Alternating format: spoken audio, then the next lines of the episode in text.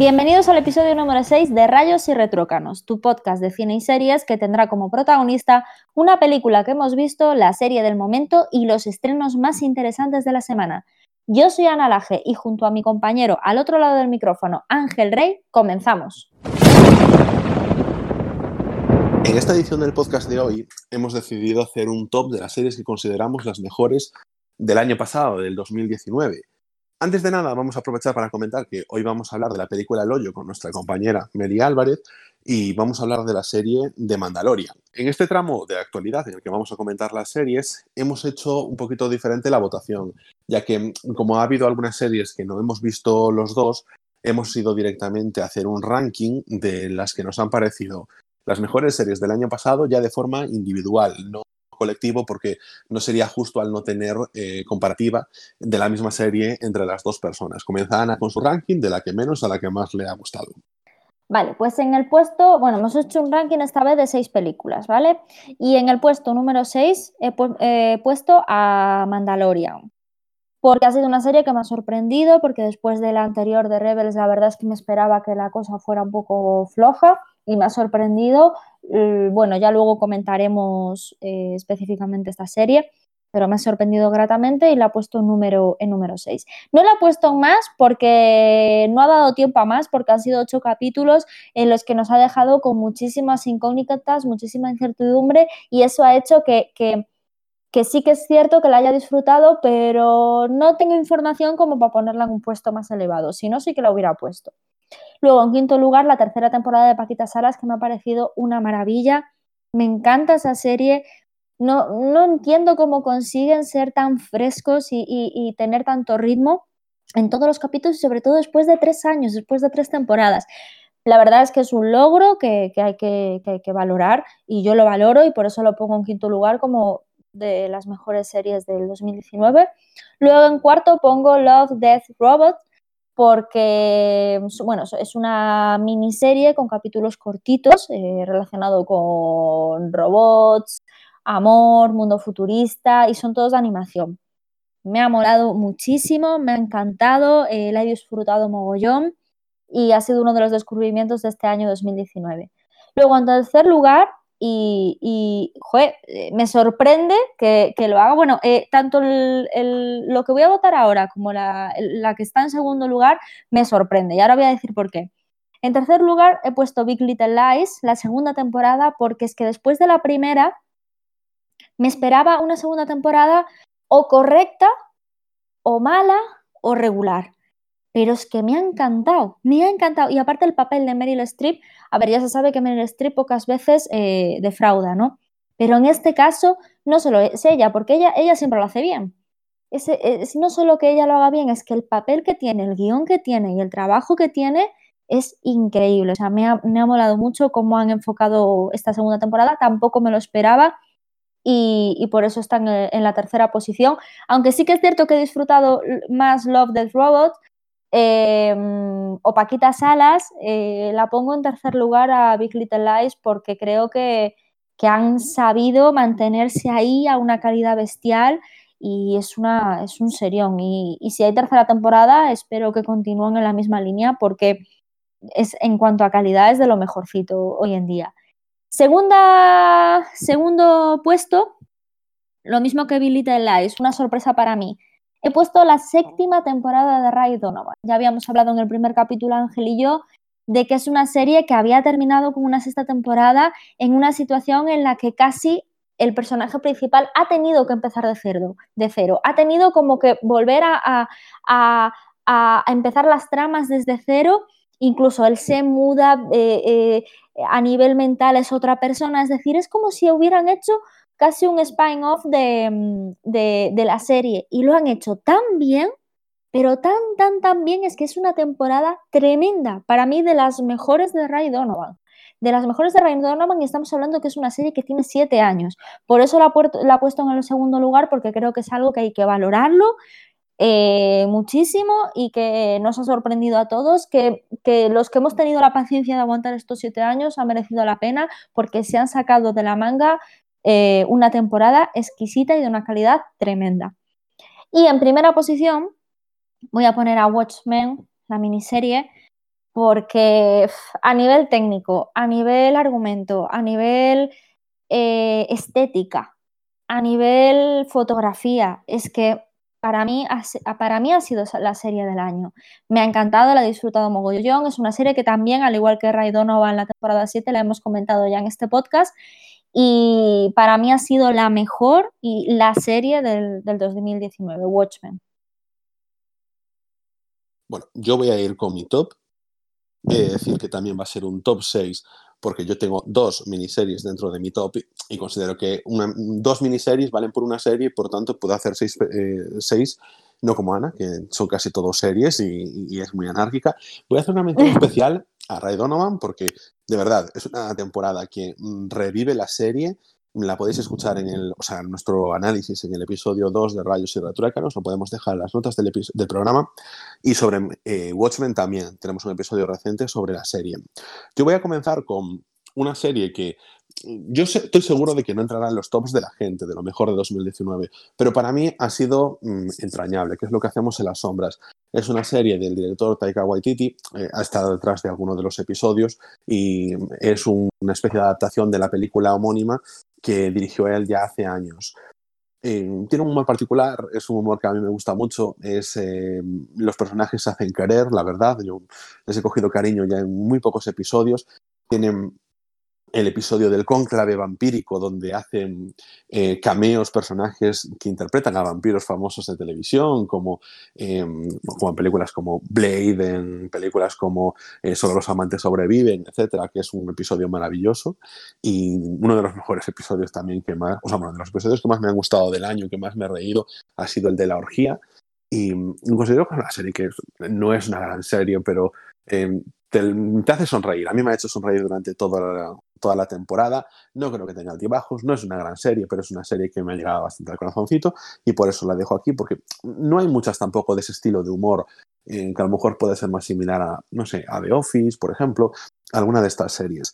Entonces, pues simplemente esa, esa mención en sexto lugar. En quinto lugar, para mí una de las mejores series del año, pero del año, del año pasado, del año anterior, de todos los años, que es Fleabag la serie de Phoebe Waller-Bridge, que se llevó todos los premios el año pasado y que termina realmente en esta segunda temporada, no hay más. Creo que te presenta algo de verdad fresco, de verdad, que te, que te trae con una personaje muy carismática, con unos personajes como, por ejemplo, la hermana, puede ser insufrible al mismo tiempo que carismática, que te mm, da un tono diferente y sobre todo, a mí lo que más me gusta de las series es cuando juegan contigo, cuando te hacen una presentación de la serie, cuando te hacen una presentación de personajes, de tono y de argumento, que tú vas mm, como, una, como las mulas y los caballos con estos em, capados, con los ojos capados, para que no puedan ver para otro sitio y vas directo y dices tú, vale, perfecto, te compro el argumento y voy con ello, y la serie te está engañando, eso siempre me, llena mucho el corazón y cómo lo hace la serie, la que te presenta a ese personaje que tiene esos conflictos con, con, el sexo y luego de repente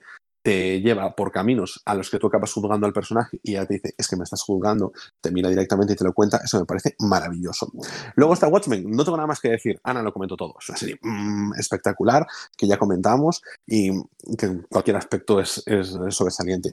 El tercer puesto, para mí está Mr. Robot, es una serie súper especial que mm, yo sé que no es tan, tan conocida, no es tan seguida, y que realmente es una pequeña obra de arte porque va todo muy minuciosamente calculado, está todo muy bien pensado y se ha hecho con un cariño mm, tremendo.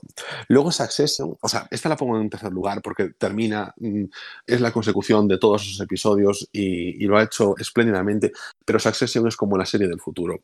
Es una serie que me costó entrar al principio porque, bueno, aunque son las desgracias de una familia de ricos, hijos del gran magnate de los medios de comunicación, que puede parecer frívola en un comienzo, realmente es que tiene una calidad impresionante, unos personajes muy, muy bien desarrollados, un protagonista que es Brian Cox, que es inconmensurable y que, y que da la talla, pero, pero como no lo ha hecho a lo mejor en toda su carrera, es muchísimo decir. Y por último, como primera, y yo sé que no es una serie, es una miniserie, y ponerlas a hacer un poco trampas, pero con Watchmen también, aunque con Watchmen, pues eso, había medio la posibilidad cuando se estrenó de que hubiese segunda temporada, luego se dijo que no, pero podría haber posibilidad de que hubiese más temporadas. Esta no, es una serie que ya cierra y simplemente no va a haber más, que es eh, Years and Years para mí fue la serie del año, porque fue la que más me golpeó el estómago, la que más me tocó al corazón y la que más me impactó. Y bueno, yo creo que pasarán los años y así como decimos esta es una situación muy Black Mirror, nos encontraremos eh, pudiendo decir esta es una situación muy Years and Years y creo que va a tener especial renombre. Yo voy a hacer un apunte, que es que no están en estos tops, por lo menos por mi parte, bueno, en la de Ana tampoco están, pero yo no los he puesto en este caso solo por mí a Juego de Tronos la última temporada, porque aunque no soy un detractor de esa última temporada, considero que no está a la altura, no, no cierra la serie como la gente se esperaba y por tanto no lo voy a meter entre lo mejor del año, no creo que lo ha sido. Incluso lo que pensé que el 2019 va a ser el año del final de Juego de Tronos es algo que empezó la temporada, terminó la temporada y se olvidó completamente dejando atrás todo ese furor que tenía la gente por, por el mundo de Canción de Hielo y Fuego porque llegó Chernobyl. Otra mención especial que no quiero hacer porque a mí es una serie que realmente mm, me pasó sin pena ni gloria. Considero que hay un, tiene bastante calidad a la hora de, sus aspectos técnicos, sus aspectos narrativos, mm, incluso medio una actuación, pero no me parece para nada la, dimensión que se les dio en su momento y prueba de ello es que también que ha sido bastante olvidadiza. Y luego también voy a olvidar, o sea, no voy a meter aquí a una, pero sí que le quiero hacer la mención especial, que es Euforia, que ha sido mi placer culpable durante este 2019, porque es una serie que, que también le veo bastante futuro, no es tampoco no tiene tanta calidad, pero sí que quería destacarlo porque creo que ha sido una propuesta arriesgada por parte de HBO y que creo que funciona bastante bien. Y con esto yo creo que hemos terminado ya eh, este primer apartado y vamos con la película de la semana.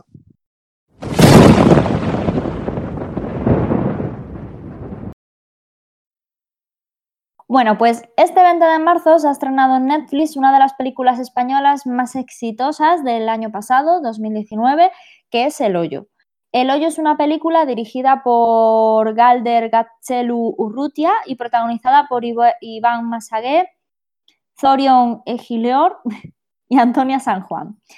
Es complicado hablar de esta película sin hacer spoilers, así que voy a hacer una sinopsis breve y luego pues ya entraremos en materia. La película es un futuro distópico, un hoyo con cientos de niveles, una plataforma que baja diariamente repleta de comida que desciende por un agujero central hasta cada nivel. Dos habitantes por nivel, los internos de esta prisión, excavada en la Tierra, cambian de nivel aleatoriamente. Lo que está claro es que es una película que nos hará reflexionar sobre la sociedad humana, sus valores, eh, ideologías y la solidaridad social. Esta va a ser una de las palabras más repetidas durante la película, la solidaridad. Y con esto avisamos que comienzan los spoilers.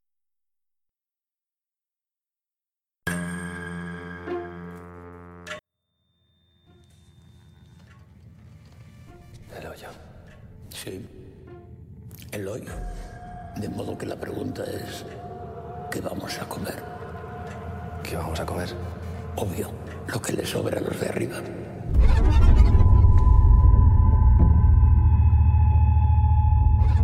Bueno, primero vamos a hablar un poquito de lo que es la trama eh, general de la película. Es una especie de experimento en el que el protagonista entra a cambio de un título homologado, que nunca vamos a saber qué título era, pero ese es el trato. Él entra seis meses a cambio de un título homologado.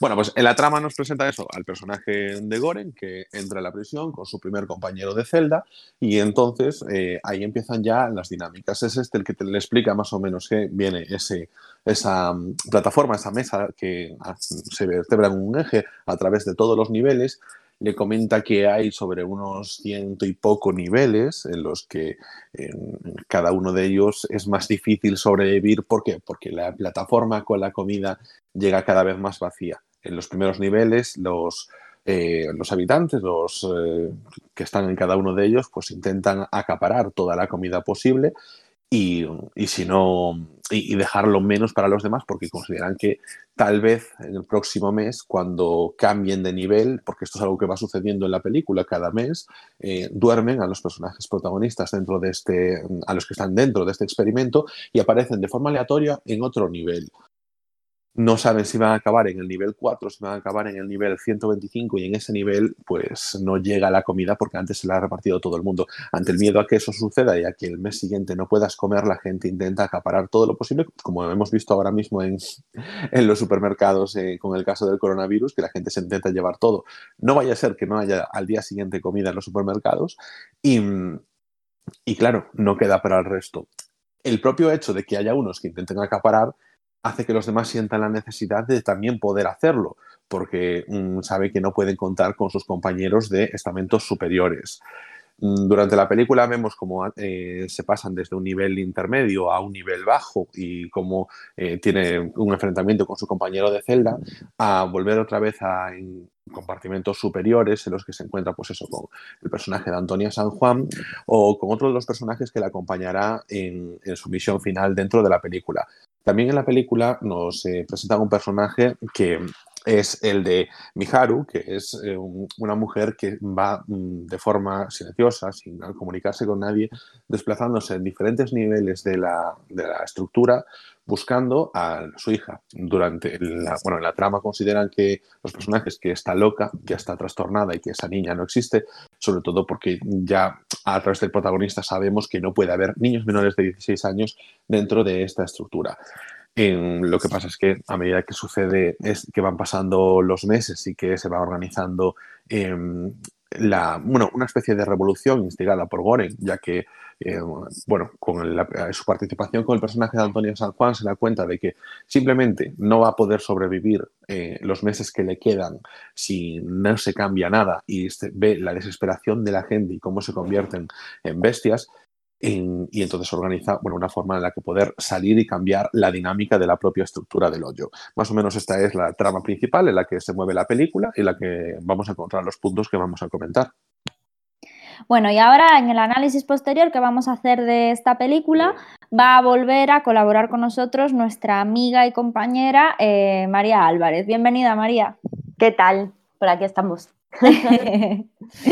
pues sí. Bueno, que ya cambiamos un poquito, volvemos un poquito a la normalidad de nuevo con la temática de nuestro podcast y como durante estos episodios que hicimos especiales coronavirus salió el tema del hoyo y a ti se te vio bastante emocionada con la película y reconociste que te había gustado mucho, incluso eh, explicaste un poquito la trama a los oyentes, pues hemos decidido y hemos pensado que era muy buena idea que estuviéramos los tres aquí participando y bueno, eh, Ángela ha hecho así un pequeño resumen de lo que es la trama. Eh, Mary, ¿qué es lo que más te ha gustado, lo que más te ha llamado la, atención de, esta película? Bueno, en principio, además, eh, yo justo ese año estuve en, el Festival de Sitges y no la llegué a ver ahí, sino que la fui después a ver al cine porque, porque sí que es cierto que, que no pensaba Em, que esta película iba a ser tan sumamente buena, ¿no? Empezó todo después cuando, cuando ganó y tal.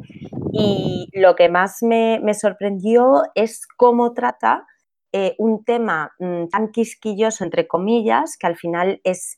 Eh, tratan el capitalismo y la manera de ser de una sociedad de una manera que es, que es tremenda, ¿no? Al final nos están hablando de los estratos sociales, que quien está más arriba tiene más privilegios y que, al final mm, lo que estamos haciendo siempre los seres humanos es intentar eh, inconscientemente muchas veces pisar al de abajo porque al final velamos más por, nuestro interés eh, propio, ¿no? Que esto es un poco lo que se ve en el hoyo. Al final, a mí cuando me llega el plato lleno de comida como yo puedo comer, aprovecho para comer todo lo posible sin pensar en quién está debajo mía o cuántos hay debajo mía que todavía se, pueden alimentar porque esto es una, cosa que toda la película eh, se hace hincapié y nunca se llega a decir el número de pisos que hay en el hoyo. Es decir, nunca saben eh, en qué piso puedes aparecer porque no se sabe si hay 50, 100 o 200. De hecho, el propio protagonista, cuando cada vez se despierta en un piso que es muy bajo, todavía mira hacia abajo y no ve el final. Entonces, eso es, eh, es alucinante. Eh, y me pareció sorprendente cómo se, trata, cómo se trata ese tema. Además de que me parece que Iván Masagué hace un papelón tremendo porque empatizas con él 100% en todo momento y ya mm, nada que decir de Antonia San Juan, que me parece que está excelente. Sí, eso, aparte es lo que decías tú, que la cantidad de niveles, al, no conocer exactamente qué niveles hay, hacen que, que no sepan si incluso aunque racionen la comida, les va a llegar.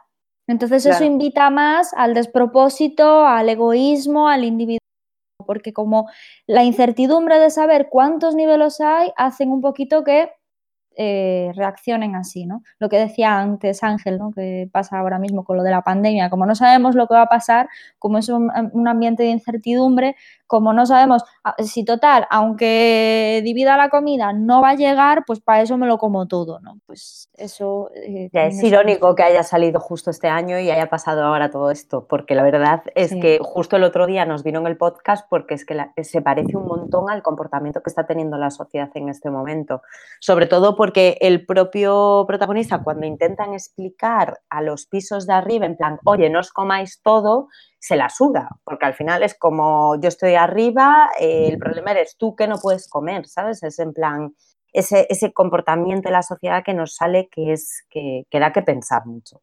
Sí, es la, al final es la humanidad pura y dura, lo que, lo que se lleva repitiendo durante toda la historia, ¿no? Los de arriba están arriba y los de abajo están abajo. Y es así. Y no le pudo venir a Netflix mejor porque esta fecha del 20 de marzo la tenían ya desde hace mucho tiempo. O sea, que se estrene en mitad de la cuarentena, después de vivir lo de los supermercados, les ha venido perfecto, porque está todo el mundo hablando de la película del hoyo. Me han preguntado si había visto esa película y si la quería ver personas que no suelen ver este tipo de películas, pero porque Netflix la ha encajado muy bien, ha tenido mucha suerte y ha tenido muy buena acogida. Yo me alegro ¿eh? de que en películas así más pequeñitas, yo entré al cine a verla el año pasado también, oye, pues porque me parecía un planteamiento interesante, me gustan las películas de gente encerrada, pero no esperaba que tuviese tan buena acogida. Y, oye, pues mira, mm, Netflix, de hecho, la cuenta de Netflix España está ahora dándole mucho bombo, preguntándole así a los seguidores, oye, ¿qué opináis del final? ¿Qué teorías tenéis? Está generando bastante ruido y eso está, está bastante bien.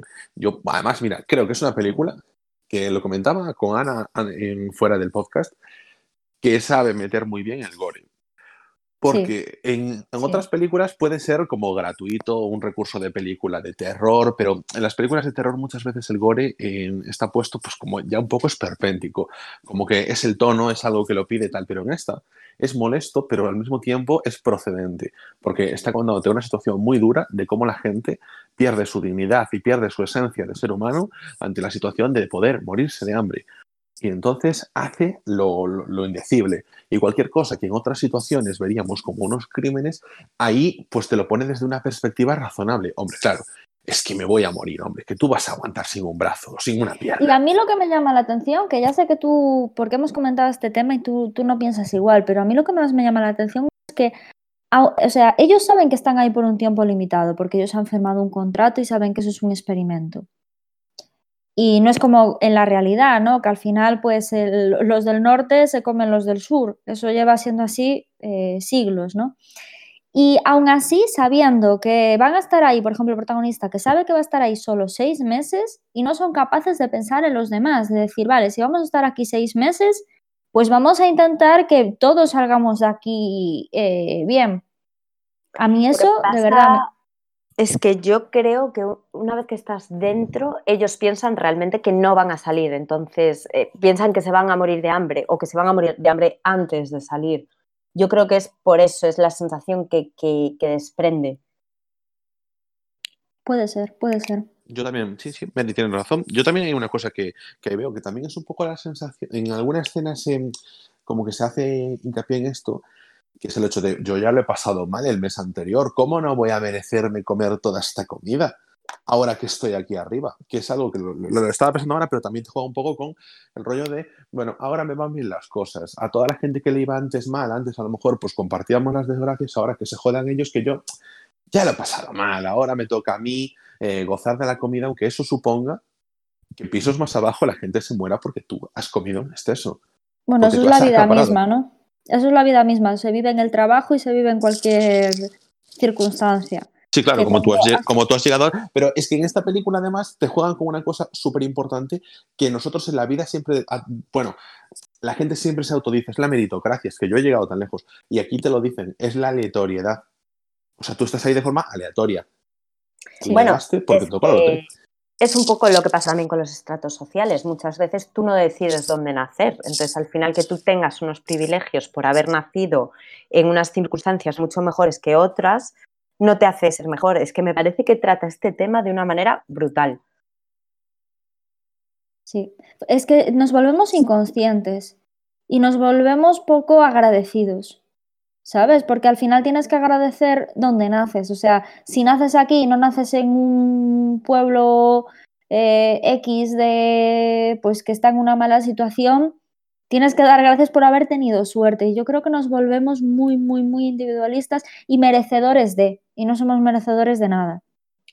Y además, o sea, está muy bien esto hablan de eso y después hablan lo de que yo también estoy con Ancho, como de repente al mes siguiente que tienes todos los privilegios y tú estás más arriba, es como que ya parece que te olvidas de, lo mal que lo has pasado. O sea, al final tú puedes volver a ese, a ese estrato en el que no tengas comida. O sea, lo lógico es pensar que mientras tú estés en una posición que puedes ayudarle abajo, pues si el día de mañana tú estás abajo, mm, lo hagas. y y se ve que no, o sea, que al final se vuelven unos en contra otros y además se ve como cuando se está muy abajo, eh, ya se plantean, entran eh, vida y muerte uno contra otro por un trozo de, de tarta, por ejemplo. Es que la película juega muy bien con la guerra de pobres, de a uno le voy a dar un palo para que tenga un poquitín más de poder y ese palo lo puede utilizar pues, para mejorar algunas cosas, para hacer herramientas, lo que sea, pero realmente lo utiliza para machacar al que está por debajo, como bien decía antes en la introducción, porque mientras tenga alguien más a quien machacar debajo, yo sigo estando por encima y eso significa que tengo más privilegios. Me da igual haber venido de, abajo o, haber, o estar debajo la semana que viene. Ahora que puedo, en lugar de aprender la lección de lo que he vivido, y tener empatía y pensar de una forma colectiva, ya no como los integrantes de ese piso, sino ya como, como especie, a directamente yo voy a, lo mío, a saber que este mes voy a comer, me voy a llenar y la noción de la perspectiva cambia. Ahí también me gusta un poco pensar, o sea, que te lo explican sin explicártelo con la simbología que es que están en un sitio bajo tierra, como decían en la introducción, no hay ventanas, no hay luz, no hay forma de salir, por tanto, no hay esperanza para ellos. Ellos no ven el mundo que está más allá, simplemente de ahí su vida se convierte en el hoyo. El hoyo es lo único que conocen. Y entonces pierdes la perspectiva de una vida después de eso. ¿Cómo convive una persona después de haber matado a su compañero, entre comillas, de celda? No, mm. pero es que no tienen un pensamiento más a largo plazo de lo que es el hoyo. Como decías tú, una vez que estás dentro, mm, ya te olvidas de que a lo mejor sales para ti ya se te hace eterno eso. Y luego está el tema de la administración, ¿no? Que es como los, parecen como si fueran los organizadores o los dueños de lo que es ese experimento, que yo creo que en realidad es como una representación del Estado de los países. Y lo demuestra aparte porque eh, se ve que es un Estado, la administración es corrupta. Y eso lo dice, eh, bueno, nos damos cuenta al final de la película, porque Antonia San Juan, el personaje de Antonia San Juan durante la película, dice que la madre, Miharu, que explicaste tu ángel, que era la que bajaba a través de la plataforma buscando a su hija, que era mentira, que estaba loca, que allí los niños menores de 16 años no pueden entrar, que allí no hay ningún niño. Pero al final de la película se ve que ahí estaba una niña, en el, en el piso eh, de abajo de todo, cuando el protagonista consigue bajar. Ahí estaba esa niña, ¿no? Entonces ahí se demuestra que en realidad esa administración, esa representación del Estado era corrupta y les había eh, mentido. Y me gusta mucho ese simbolismo de, de, la peli. Bueno, a ver, yo también te digo una cosa. Mm, sabes que esto es lo que comentabas antes. Yo creo que Antonia San Juan, el personaje de Antonia San Juan, sabía que eso no era así. Creo que está ahí a expiar culpas, que quiere creer que todo va bien, pero que en el fondo sabe que no. Y como dices tú, es un Estado corrupto y yo no creo que haya ningún Estado corrupto en el que los trabajadores, los administrativos, las personas que son, bueno, que forman la estructura base de ese Estado a nivel burocrático, no sean conscientes de eso, simplemente saben que funcionan mal las cosas, pero tienen que aceptarlo, tienen pues que hacer que, no pasa nada. No, yo creo que hay gente que, que necesita creer en algo necesita creer en algo y eso les hace em, ser como una especie de fanáticos, porque en el papel de Antonio San Juan, ella eh, creía en que, en que la gente iba, y aparte lo dice, necesito despertar la solidaridad de la gente, y ella luchaba porque, porque se hicieran raciones de comida. Y lo decía... creo Lo decía abiertamente, o sea, ella lo y, y, llevó a su perro allí y ella estaba, ella dice que entró en ese experimento porque estaba terminal de un cáncer y dijo, bueno, voy a terminar mis días como haciendo algo, un bien, un bien común. Si ella realmente se lo cree, mete a su perro, eh, se mete ella por hacer un bien común porque realmente cree en el proyecto que estaba, en el que estaba trabajando. Lo que pasa que se da la cara con la realidad. Y yo creo que hay muchísima gente que le pasa eso. Yo estoy con Ana, yo creo que realmente ella creía en el, en el proyecto y que por eso se metió dentro. Lo que pasa que una cosa es lo que es el proyecto y cómo se vende el proyecto y de cara a cómo lo vendía ella cuando la gente entraba y otra cosa muy diferente es cuando estás dentro del proyecto, que es donde ves las carencias. Entonces yo creo que ella se fue dando cuenta de lo que realmente hacía eso en la gente o de que la gente no está preparada para un proyecto así, eh, pero de verdad yo también creo que, ella creía que eso podía salir bien y creía que mm, se tenía que hacer de una determinada manera. Otra cosa es que después yo creo que sí que fue dejando de creer porque mm, una vez que estás allí dentro no es lo mismo estar en el nivel 5 que en el nivel 50. Claro. A ver, yo, insisto, yo no creo que eh, fuese en plan escondiendo sus intenciones ni mintiendo a la cara, pero sí que ella sabe que allí algo no iba bien. Yo me parece imposible realmente que estés trabajando en la administración y que no sepas que algo no va bien. Pero a ver, Ángel, tú conoces, o sea, tú lo vemos en el día a día, los políticos. Hay muchos políticos que tienen fe incondicional de determinadas cosas que saben que no funcionan, pero ellos se autorrepiten y se convencen de que eso es así. Pero es, es, lo que yo estoy diciendo. Ella sabe que algo va mal, sabe que eso no es como lo está diciendo y simplemente quiere creer lo otro. Como tú dices, ella quiere creer, necesita creer que eso funciona, pero sabe que eso no va bien. Y yo considero que ahí está ahí para espiar culpas. Y la única cosa que me hace pensar que puede que no sea así es el hecho de que se llevase al perro pero eh, yo creo que simplemente sabía que las cosas no iban bien. Es que me parece muy extraño. En, esta presentación que nos hacen, a ver, no voy a decir, son hilos sueltos, son cosas que no se explican, pero no le consigo meter la lógica de ser un personaje que puede funcionar con normalidad en la estructura de la administración y luego de repente llega allí y se sorprende con todo lo que sucede.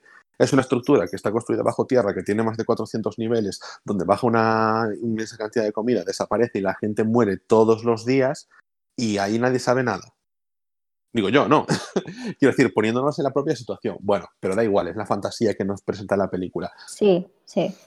Puede aceptarlo, puede aceptarlo, no pasa nada, pero yo creo que ahí sí que, sí que entran esas contradicciones. Ella está como que necesito mm, hacer que esto funcione. Yo creo que ella va ahí a intentar eh, espiar culpas, porque se va a morir y por eso se mete dentro. No me parece un gesto altruista, sino que me parece una forma de expiación de culpas por, la sensación que me daba a mí el, personaje. Nada más. Ostras, pero he de decir una cosa.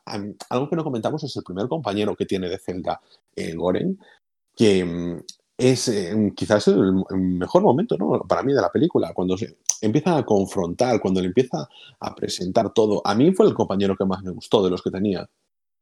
Sí, sí, sí, sin lugar a dudas. El del Quijote, ¿no? O sí, el, que le, pedía que le leyera el Quijote, sí.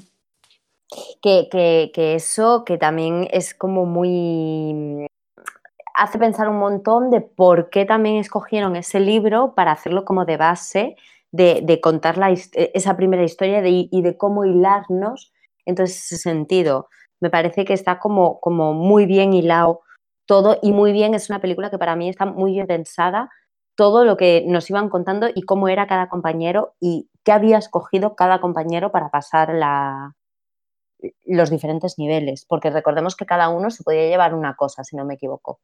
Sí, ya que sacas ese tema, el tema del Quijote. Eh, me moló mucho cuando iban saliendo frases y textos del Quijote hablando sobre todo de la avaricia. Hmm. Em, no sé si queréis decir algo respecto a esto. yo, yo creo que fue casualidad, Ana. ¿Cómo casualidad? No, es coña, evidentemente. Estaba súper pensado, sí, claro.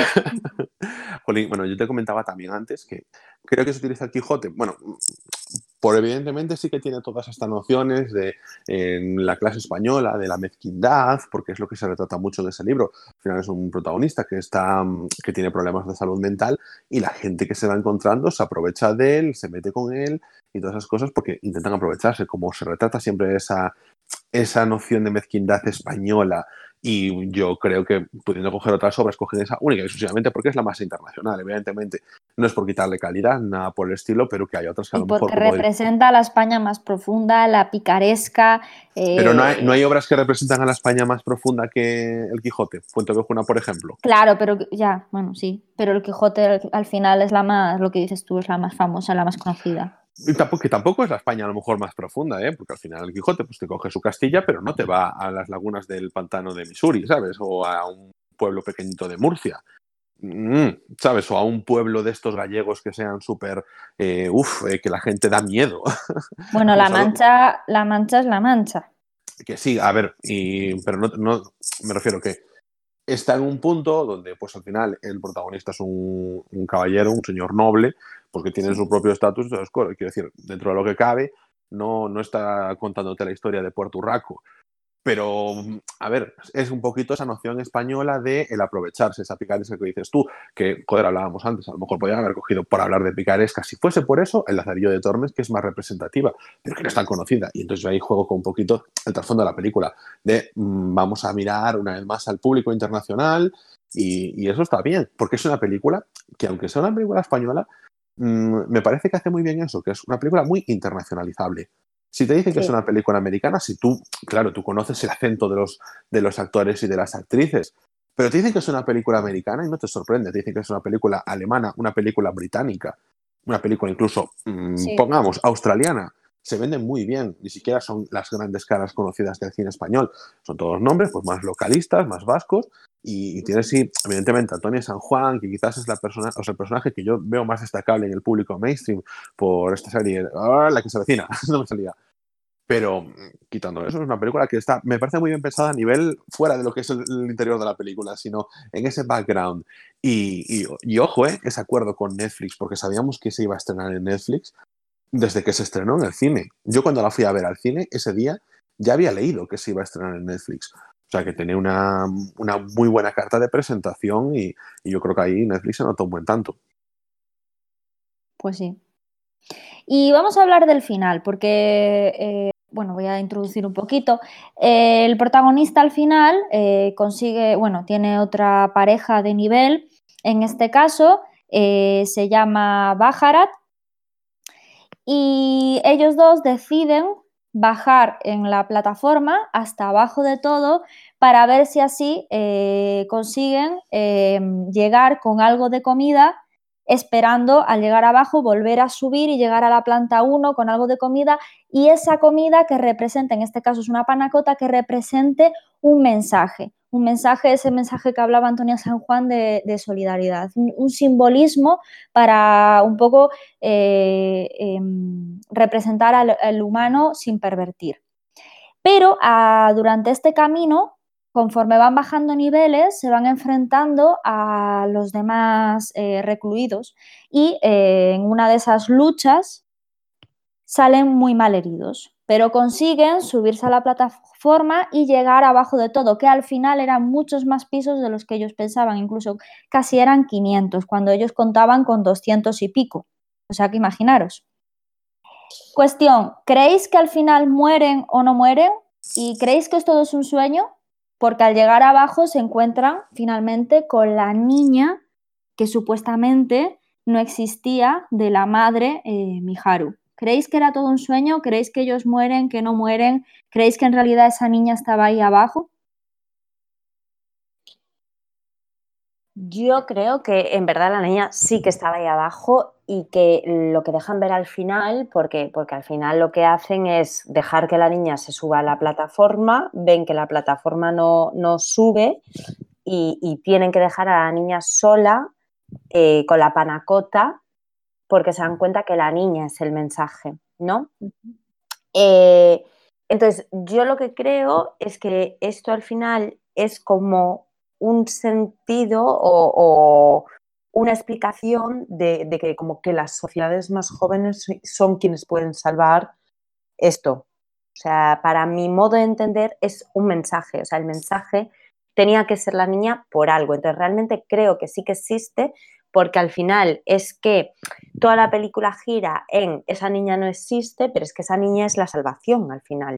Y, creo que al final se representa como que está al final de todo, porque él es, es, el estrato social más bajo, el que está sin formar, pero es quien puede salvar la manera de hacer todo eso en, cómo es este tramo final, a mí hay una cosa que antes que me gustaría matizar, que es el hecho de los pisos, que decimos que ya casi 500 pisos, pero que durante la película se va diciendo, hoy creo que hay 100, 100 y algo, eh, yo estuve en el 200, y entonces se va viendo que eso sigue bajando, que sigue habiendo. Es un poquito esa representación que juega la película de las clases sociales, de, bueno, realmente mm, ese porcentaje que esté arriba, si lo calculas en nivel porcentual sobre el total de los pisos, es muy, muy, muy, muy pequeño. Y que para los de abajo hay cada vez menos, menos, menos, menos, menos. Al haber más pisos, simplemente el porcentaje que te queda es menos, por no decir nada.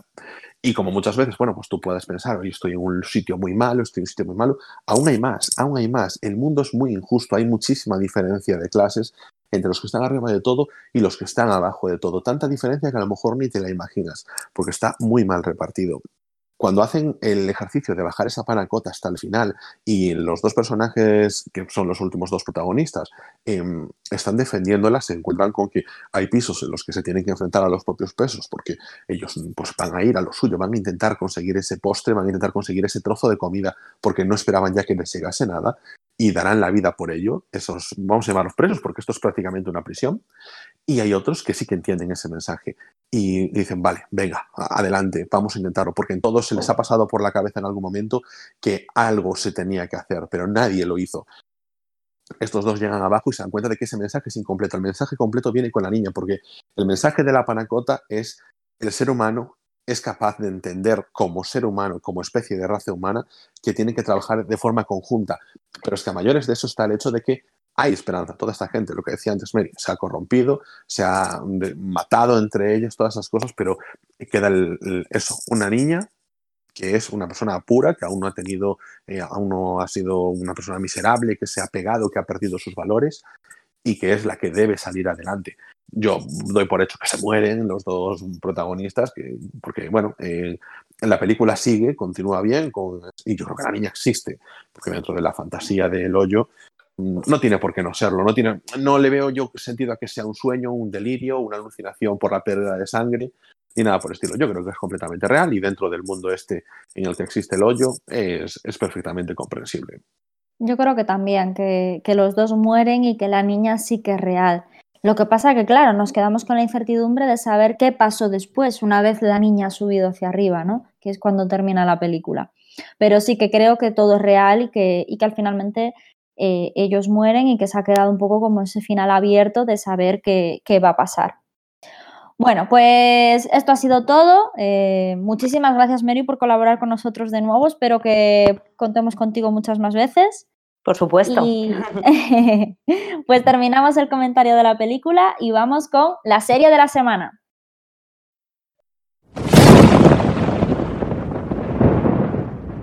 Esta semana vamos a tratar la serie de Mandalorian. Eh, el pasado 24 de marzo llegó a nuestras pantallas eh, la nueva plataforma de streaming Disney Plus, que trae como, como serie bandera eh, de Mandalorian o el Mandaloriano, más conocido aquí en España, meses después de que fuese estrenada en Estados Unidos.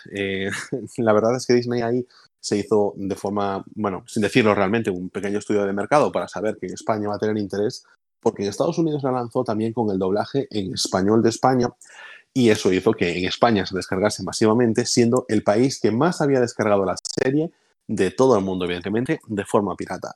Ahora ha vuelto a llegar, ha llegado de forma oficial a nuestras pantallas y se ha vuelto a llenar todos los muros de Twitter eh, de las fotos de esa entrañable criatura que es Baby Yoda, que supongo que es la que más impulso le da a la serie y la que yo, pues soy una persona que Normalmente tengo recelo de las cosas cookies en estas películas porque, bueno, se utilizan para el merchandising y me he rendido a sus pies, me ha parecido maravillosa y, por eso estamos aquí comentando esta serie.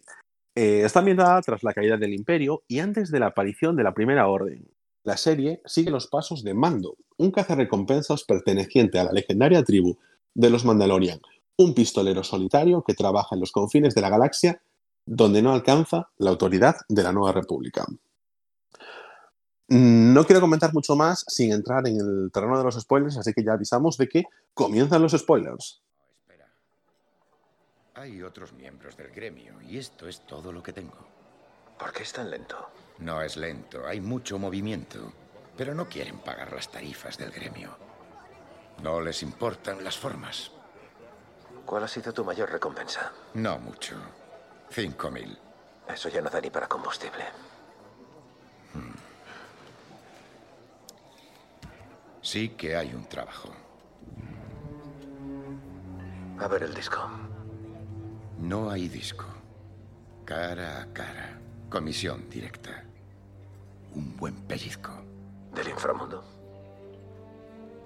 Lo único que sé es que no hay código de cadena. ¿Quieres la ficha, sí o no?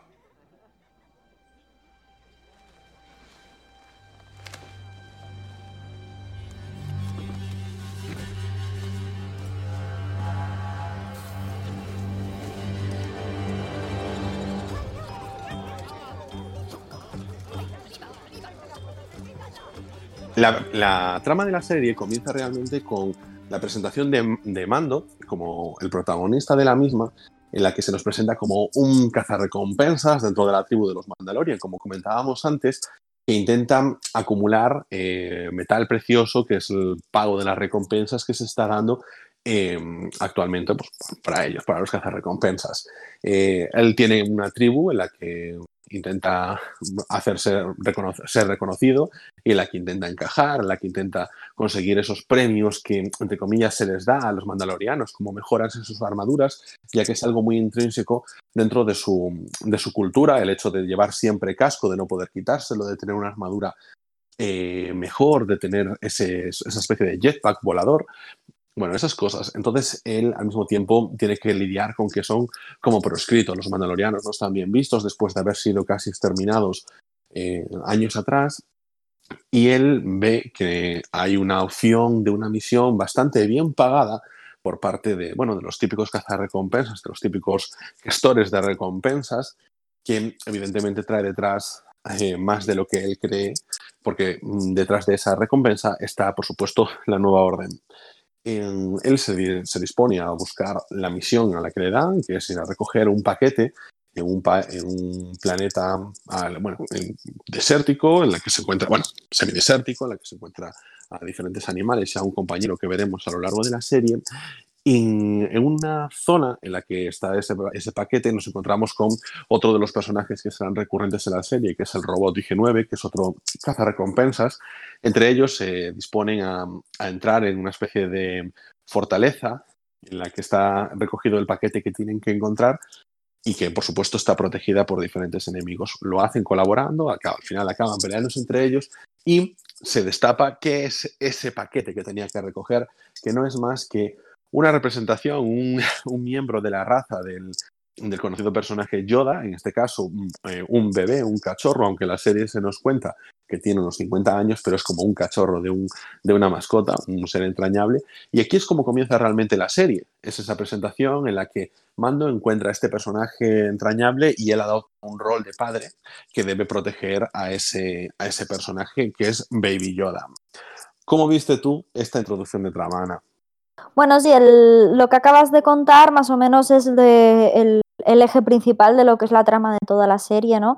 Que es eso, eh, proteger a, a Baby Yoda porque hay eh, cazarrecompensas que están yendo a por él, porque hay un cliente que no se sabe quién es, que es el que está mandando eh, eh, asesinar a, a Baby Yoda. Y también eh, aparece en los primeros capítulos que no dicen que es así, pero sí que es cierto que en internet se ha comentado y que sí que nos damos cuenta que hay como una especie de, de, mm, así de científico que se nota que tiene la vestimenta de Camino, que era eh, el planeta que, que fabricó los clones para, para el imperio, y no se sabe si es que quería clonar a Yoda o qué querían hacer con él.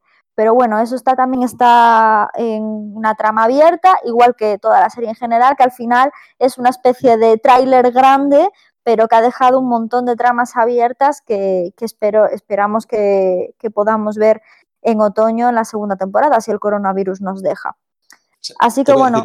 Ana, ¿sabes lo que más, a mí lo que más me ha gustado de la película, de, hostia, la película de la serie? De verdad, es que lo he comentado contigo muchas veces, es el tono. Que saben dónde están, saben en dónde están. No juegan ni con las gracietas Disney de las últimas películas, ni con un tono confuso como utilizaron en el episodio 1, 2 y 3, que se quiere mover en un tono épico, pero a veces no es capaz de llegar a, a los puntos de guion necesarios para construir bien esa épica que se mueven los tonos de, las primeras, de los primeros episodios, del 4, del 5 y del 6. Eso es lo que me gusta, porque no se sale de ahí, es capaz de trabajar en ello, al mismo tiempo dándote una serie actual. Y, bueno, que sí, que te coge eso, lo que es la, lo que decías tú antes de, de que es un western, y es verdad, es un western, es adulta, la serie es adulta, es para todos los públicos, porque es una demostración clara de que puedes hacer una serie para todos los públicos que no, es que no es infantiloide. Infantiloide, exactamente. Que no es lo mismo infantil que infantiloide. Y en este caso, no te hacen concesiones para los niños de forma que puedan sonar ridículas para los adultos. Puede ser graciosa, simpática, puede tener acción, puede tener emoción y puede conjuntar todo eso sin sonar ridícula. a mí me recordó mucho lo que es la serie a, a Mad Max y muchos diálogos a películas de Tarantino. O sea, Mad Max por el protagonista, porque Mando al final es una persona muy eh, introvertida, muy para adentro, que va sacando las cosas a cuenta gotas y su personalidad a cuenta gotas y va contando su vida a cuenta gotas. Y se nota que tiene un sufrimiento interno muy grande que me imagino que se irá abriendo a lo largo de las temporadas, ¿no? Un poco como Ray Donovan. Pero como es bastante callado y como tiene ese casco que no se puede quitar y no se le puede ver, me, recordó bastante al, protagonista de Mad Max. Y luego lo que son los guiones, ese western que hablábamos, ese western adulto, a, las películas de Tarantino. O sea, hay una escena clave que me parece que es tarantinesca 100%, que es la escena de los dos clones en el último capítulo que se ponen a discutir porque uno quiere ver a Mini Yoda, el otro lo tiene metido en un saco y dice que no, que no lo mires, que hay que dárselo al, jefe, ¿no? Al, bueno, al, que había encargado matarlo. Hay que, hay que dárselo al jefe, que no, que no lo mires, y el otro que sí, que no sé qué. Y luego fue cuando empiezan a, disparar con la pistola que tú me explicaste. Bueno, explícalo tú, lo de, lo de esa escena. Nada, simplemente es que siempre durante las películas de Star Wars siempre se comentaba el hecho de que los Stormtroopers disparan y parece que siendo soldados de élite que tienen una puntería en el culo. Y entonces en esa escena pues como que se rinden un poquito al fan, le dan lo que quieren y le dicen, no, es que tenemos un equipo muy malo, es que estas pistolas no están calibradas. Entonces eso, pues, resulta bastante gracioso. Además, eh, para mí hacen una cosa maravillosa que es que le pegan a Baby Yoda, no es, eso no es lo maravilloso, lo maravilloso es que hace que odies a ese personaje, a ese soldado imperial que no tenía ningún tipo de personalidad, que, no, que era irrelevante, pero tú ya, una vez que hace eso, quieres que a ese soldado imperial le vuelen la cabeza, ¿cómo le puede pegar a ese bichito? Es que Baby Yoda consigue eso.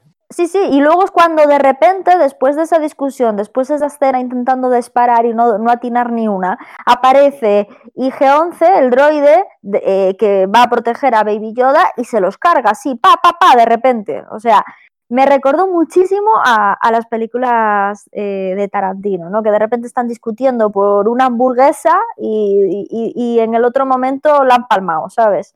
me, me, me gustó mucho ese, ese rollo, eso lo que dices tú, adulto. Sí, un tono que, y, joder, sabe llegarte eso, esas cotas de decir, vamos a tener un poquito de humor hilarante que le entra a todo el mundo. Lo han hecho muy bien, lo han hecho muy bien. A ver. Y que es una trama muy sencilla, o sea, porque la trama que acabas de contar es una trama muy, muy, muy sencilla. Pero, sin embargo, lo que dices tú, un tono muy bien llevado. Y otra cosa que añado yo, el ritmo. El ritmo lo hacen muy bien. Y aparte es que luego hacen una cosa que sí que hacen también en la serie de animación que hicieron en Clone Wars, que bueno, no era de Disney de aquella, pero también se hacía y era que eh, muchos de los capítulos van añadiendo tramas eh, que concluyen en el mismo, eh, en el mismo capítulo, ¿no? Y, eso a mí también me, mola mucho, que van, van aumentando el universo de Star Wars sin necesidad de que sea parte de la trama principal. Eso me gusta mucho como fanática de Star Wars que soy, que tú ya bien lo sabes, pues eso me mola. Eso fue muy criticado, por cierto, cuando salió la serie, porque decían, ostras, son ocho episodios y me estás dando los cuatro de intro de historia. Dos, haces un parón de dos episodios que son eh, autoconclusivos y luego me das los dos del final. Si no me equivoco, fueron así, dos autoconclusivos o fueron tres autoconclusivos. Bueno, no me igual, lo exactamente fue bastante criticado porque decían que siendo una serie de ocho episodios de duraciones variables entre 30 y 40 minutos, que gastases episodios en eso y no de trama principal. Yo creo que lo hicieron muy bien porque fueron episodios autoconclusivos, pero fueron episodios de desarrollo, que no de relleno porque desarrollaron la personalidad de Mando, que tenías que conocerlo, que es una cosa que tiene mucho mérito, que es que tú tengas a un personaje interpretado por Pedro Pascal, que es un tipo súper carismático, como hemos visto en Juego de Tronos, que se ganó la temporada con cuatro apariciones, eh, como consiguió hacerlo en Narcos. En Narcos. Mm. Y con un casco durante toda la serie, absolutamente toda la serie, sin verse en la cara, y cómo transmitía ese personaje. Eso lo hicieron muy bien, pero claro, es que detrás de Mandalorian están personajes como John Favreau, responsable de mm, Los Vengadores y de todo ese universo de, bueno, de Iron Man y de todo ese universo Marvel. Ha estado ahí detrás, muy vinculado a esas cosas.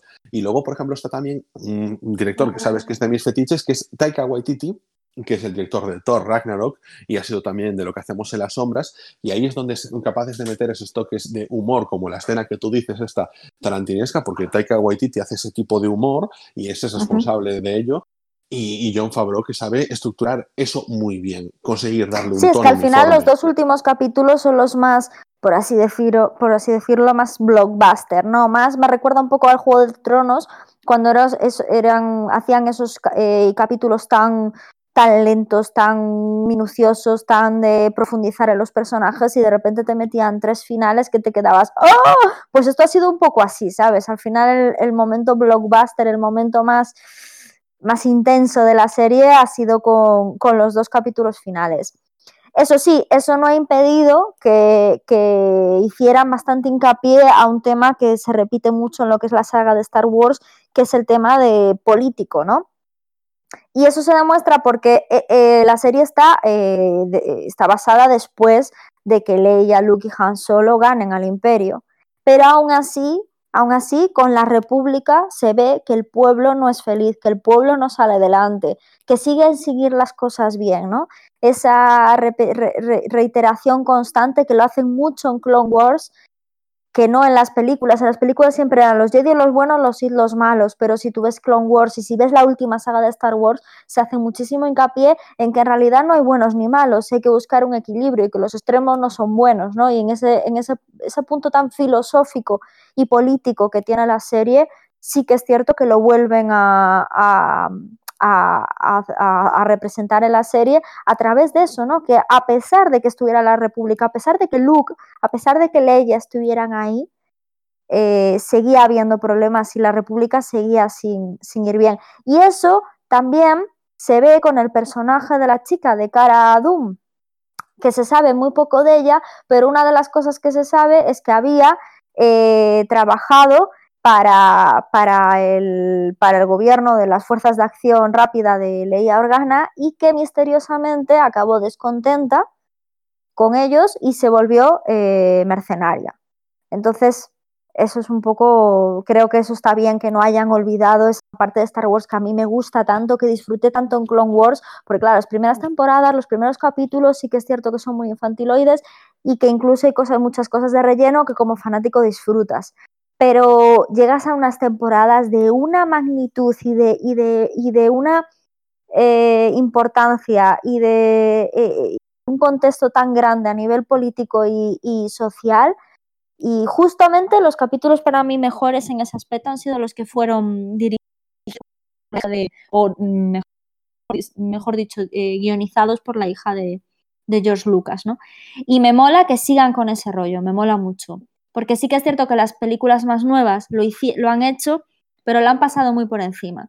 Entonces, si van a, profundizar en ese tema, igual que han profundizando en Clone Wars, pues la verdad es que estaría, estaría muy contenta porque aparte esta serie se nota que va a ser mucho mejor que, por lo menos la primera temporada que de lo que, lo que ha sido Clone Wars. Entonces estoy bastante intrigada por lo que nos va a llegar. Y este punto de, la intriga me lleva un poquito a, hablar de, lo que es el personaje eh, final, ¿no? Porque al final esta serie, como hemos dicho, es muy lenta, es de muchas incógnitas y, nos deja eh, con, con, una incertidumbre de qué va a pasar con Baby Yoda, qué hace ahí, por qué lo persiguen, es decir, pocas cosas se nos han respondido durante esta serie.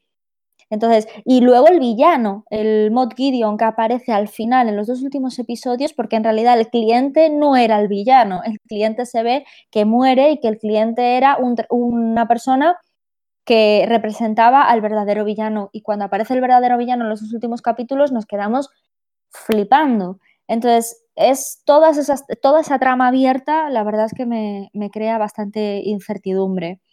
Eh, no sé si ¿Tú qué piensas del te digo, eh, villano?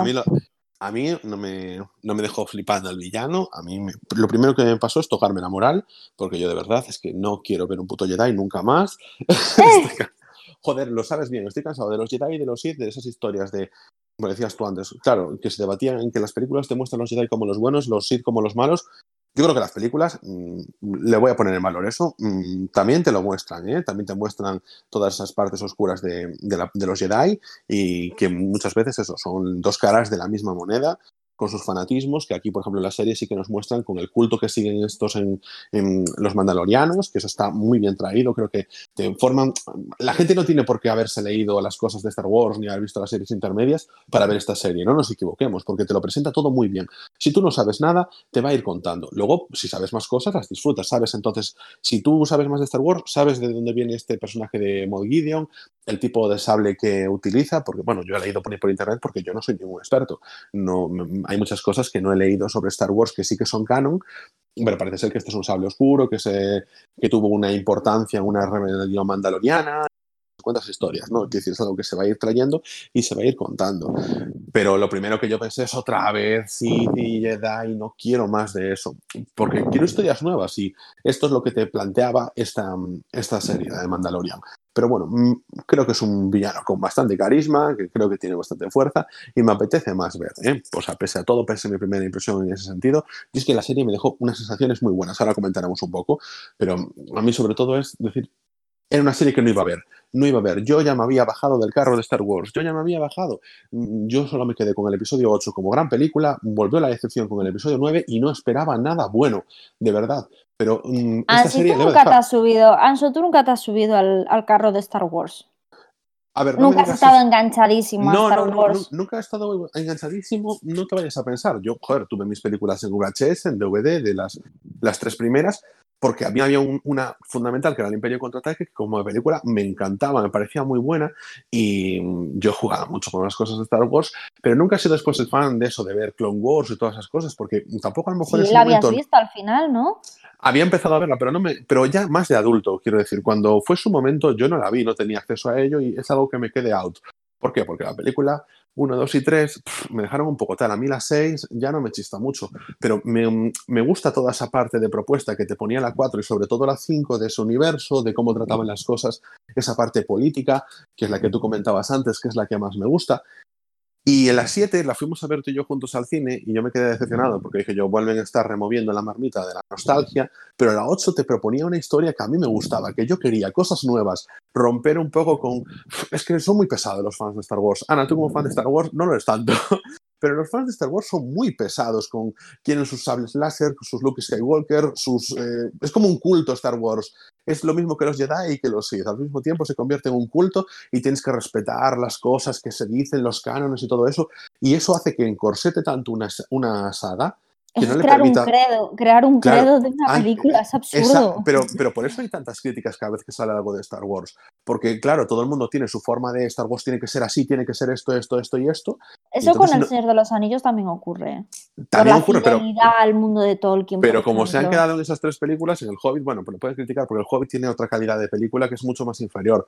Pero Mm, eh, lo mismo digo, aquí Star Wars ha ido sacando cosas nuevas y ha recibido muchos palos. En cambio, tú coges una serie como de Mandalorian, te apartas de todo eso haces una historia diferente que no tenga de por medio Lux Leias y cosas así, y entonces te da una libertad de hacer un producto bueno, un producto que coja la esencia de algo que le gustó a la gente, que era Star Wars, el episodio 4, el episodio 5, y entonces el episodio 6 incluso, y sacar una, una serie que, que, entretenga, que guste, que vuelva a coger ese universo y que te vuelva a dar ganas de ver cosas de Star Wars. Porque, yo te digo, tú lo sabes, era una serie que yo no iba a ver, y que el día 31 de diciembre de 2019 me dije yo, venga, va, he visto ya todas las series que tenía por ver, no iba a hacerlo, pero me voy a ver una más. Y fue esa, y me la papé entera. Y dije yo, qué maravilla, Ana, te va a gustar, te va a gustar porque vuelve un poquito a eso, al tono, lo encuentra, a los orígenes, los encuentra y al mismo tiempo no está removiendo la nostalgia. Es que sí que es cierto que Rebels, por ejemplo, fue una serie que me pareció tan infantil, ya mismo los personajes principales, que me vi cuatro capítulos y no fue capaz de seguir. Ahora Creo que está en Disney Plus, ¿no? Me imagino. Entonces voy a ver si consigo retomarla porque sí que es cierto que me han hablado bien de ella. Eh, en, los comentarios en internet y todo hablan bien de ella. Entonces a ver si le consigo eh, poder terminarla. Pero Clone Wars sí que me enganchó, incluso la estoy volviendo a ver de vez en cuando, pongo un capítulo así suelto y sí que me enganchó. Bueno, voy a hablar un poquito de mis sensaciones generales de la película. Eh, me gustó mucho lo que hablamos del, tono adulto, de, esos personajes eh, profundos, de esos personajes em, trabajados y que causan intriga, esas tramas con intriga, pero sí que es cierto que me sentí un poco desubicada y que me da la sensación de que he visto un tráiler muy grande, una presentación de una serie muy buena, muy, muy buena, pero no deja de ser una presentación, ¿no? Porque lo que decíamos, están las tramas como muy eh, abiertas todo, ¿no? No se desarrolló eh, la trama principal demasiado.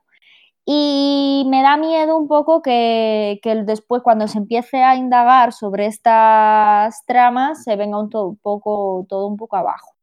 Pero bueno, yo tengo esperanza, la verdad es que me ha dejado un buen sabor de boca, yo tengo esperanza de que en otoño, como dije antes, si el coronavirus nos lo permite, pues podamos seguir viendo y disfrutando de esta serie. Vamos a ir terminando. ¿Cuál fue tu escena preferida de la serie? Mi escena preferida es la que comenté antes, la de los clones, la conversación con los clones, cuando disparan y cuando aparece el droide y los mata y, se, y salva a Baby me parece una serie muy, muy, muy buena, muy adulta, muy, muy currada y, me gustó mucho, la disfruté mucho. Yo, he decir que para mí mi escena preferida eh, son varias escenas que son todas las veces en las que Baby Yoda aparece sin ser cargante, porque tiene mucho mérito coger un personaje como ese, de esas características, tan cuco, tan agradable y no ser cargante con él lo han llevado muy bien y es lo que, mm, lo que más nos ha vendido la serie. Decir que no están haciendo algo única y exclusivamente por ser un producto más de marketing para vender más las próximas navidades. Simplemente es algo que acompaña a la historia y se han basado en esta serie exclusiva en darle libertad a la historia. Lo hemos visto en eso, en cómo ha salido de todo el tema de los Jedi, ha salido de todas esas historias que, que nos traía Star Wars, de los Skywalker, de, los Han Solo, etc.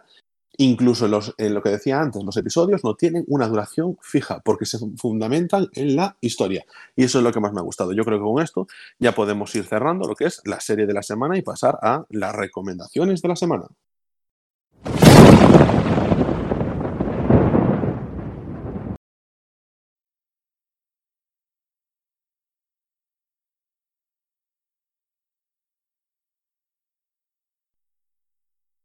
Bueno, pues vamos ahora con las recomendaciones de, esta semana.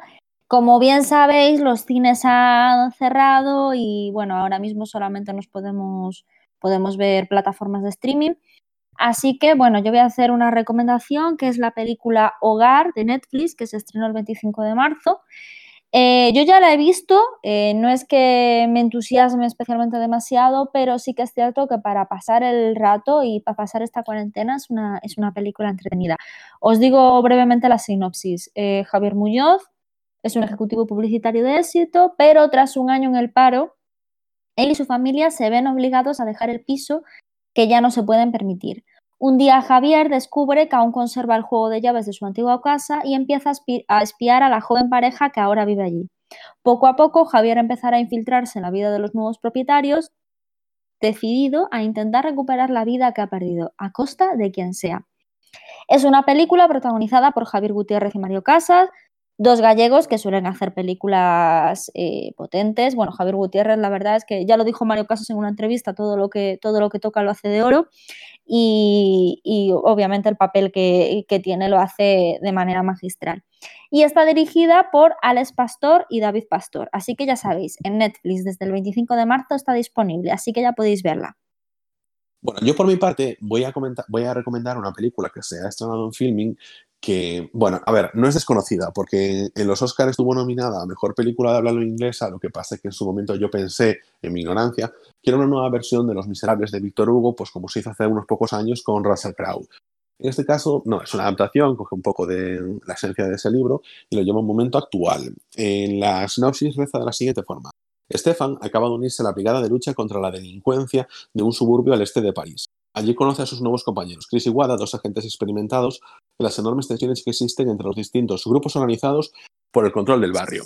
Es una película que pinta, en bueno, en un juego eso de lo que nos gusta a nosotros comentar, un poquito de, crítica de clases sociales y de las diferencias entre el París rico, el París pobre y bueno, seguramente aquí cogiendo lo que es el espíritu de la obra de Víctor Hugo.